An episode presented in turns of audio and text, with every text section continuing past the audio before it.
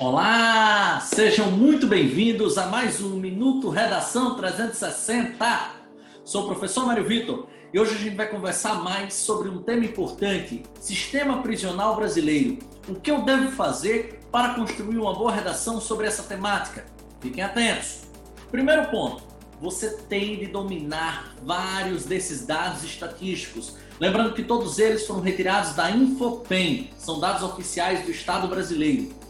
Primeiro dado: 767 mil pessoas estão em situação prisional no Brasil atual. Repetindo, 767 mil pessoas. Dentro disso, temos um déficit de 315 mil pessoas. Ou seja, o nosso sistema prisional foi feito para aproximadamente 450 mil pessoas e hoje abriga mais de 760. Significa dizer, portanto, que temos um número muito maior de presos do que espaço suficiente e capacidade suficiente para abrigar e principalmente funcionários equivalentes e suficientes para estar ali dentro contendo todos os problemas do sistema prisional. O que piora a situação é que dentro de todos esses presos, todo esse é, universo, 70% deles são negros, 75% deles finalizaram o ensino fundamental completo, ou seja, acessaram a escola, mas a que tipo de escola?